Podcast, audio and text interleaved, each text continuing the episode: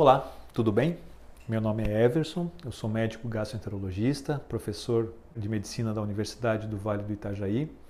E hoje eu vou falar sobre 10 questões que você tem que fazer e se fazer antes de aceitar um plantão médico. Vamos lá? Bom, a primeira questão é óbvia. Eu estou preparado para fazer plantão? A gente sabe que muitas vezes na faculdade ela não capacita o médico para ser um emergencista. Às vezes ele vai adquirir essa, essa, essa qualidade na residência médica ou até mesmo em cursos como o ACLS, o ATLS, que é o, que é o de trauma, né? o PAUS, que é o da pediatria. Então, é, vale a pena a gente ter essa, essa, essa questão própria. Será que eu estou preparado? Se eu não estiver, vamos se preparar. É melhor pegar, se preparar e pegar um plantão com mais confiança do que, do que fazer e arriscar a sua, a sua integridade, arriscar a vida de pacientes sem necessidade. A segunda questão seria qual é o grau de complexidade do hospital que eu vou trabalhar.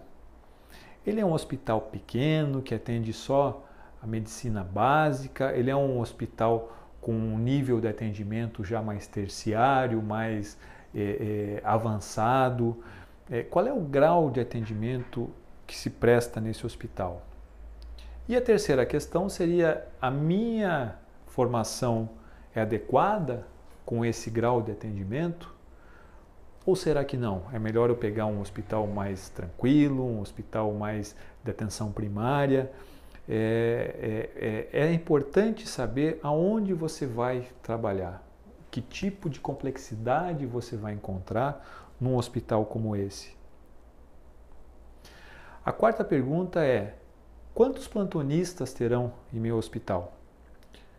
É muito diferente você fazer um plantão sozinho sendo responsável por todos os casos que ali estarão naquele horário, ou se você está fazendo o plantão com mais pessoas, para você ter a oportunidade de você, primeiro, dividir o número de casos, e segundo, para você poder discutir esses casos nas eventuais dúvidas que, diagnósticas que você tiver.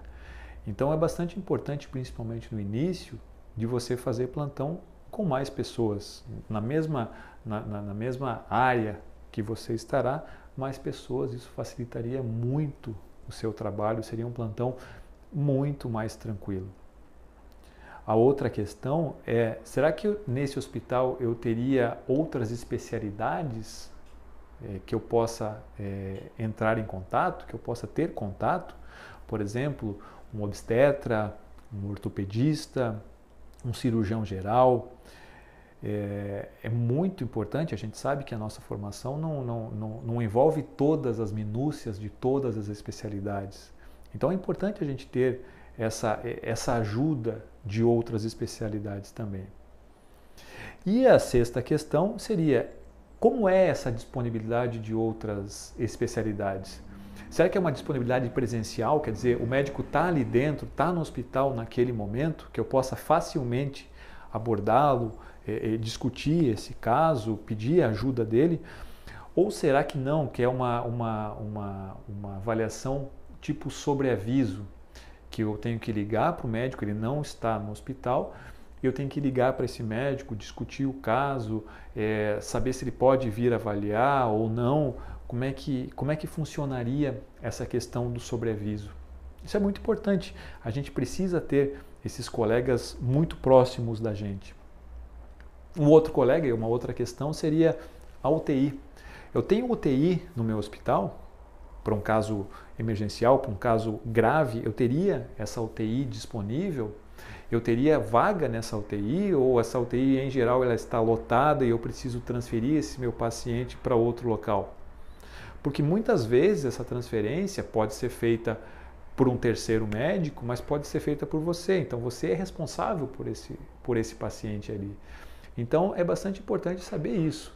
Existe UTI, quantas UTIs são? São UTIs especializadas no trauma, na parte cardiológica, são UTIs gerais.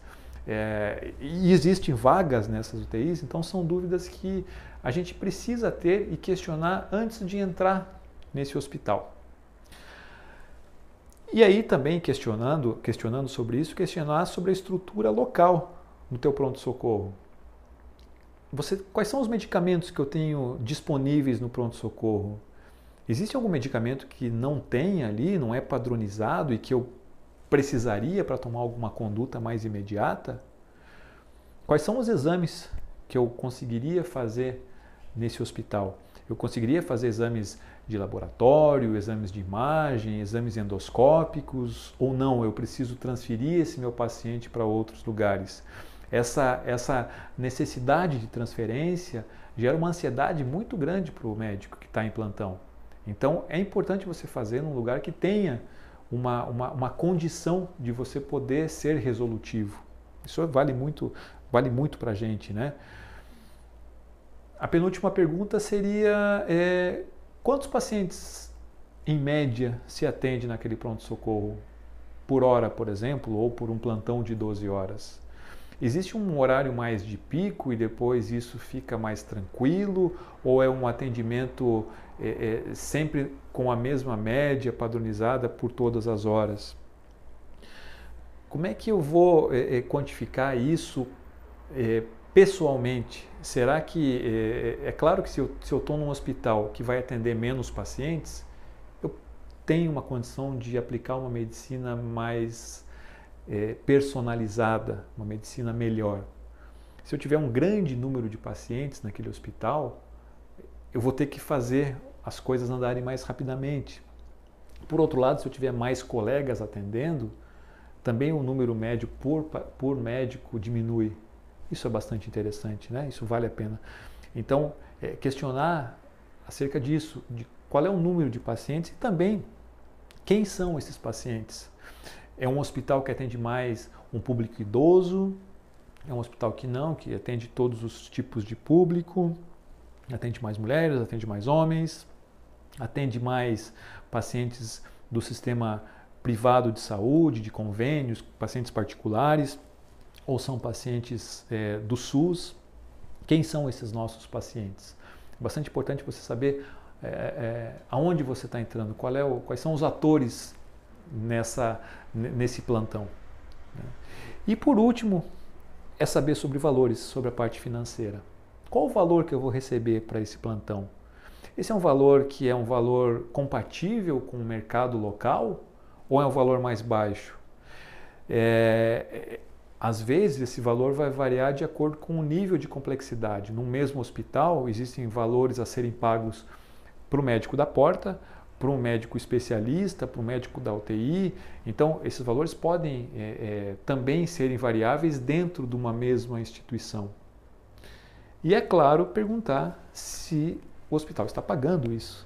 Muitas vezes, infelizmente, em alguns, em alguns hospitais, é, demora-se para receber, se recebem.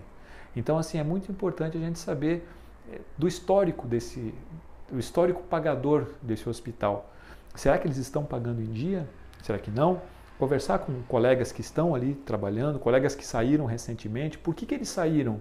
Teve algum problema é, é, com direção, com algum colega, com alguma forma de pagamento? O que, que aconteceu? Então, são dúvidas que a gente deve ter e que a gente tem que perguntar. A gente não pode, certas coisas a gente não pode descobrir fazendo. É bem interessante perguntar antes para que a gente possa assumir com muito mais calma, fazer um trabalho muito melhor, uma medicina de muito melhor qualidade. Se você tiver mais alguma questão, é, é só escrever aqui nos comentários abaixo, a gente está à disposição.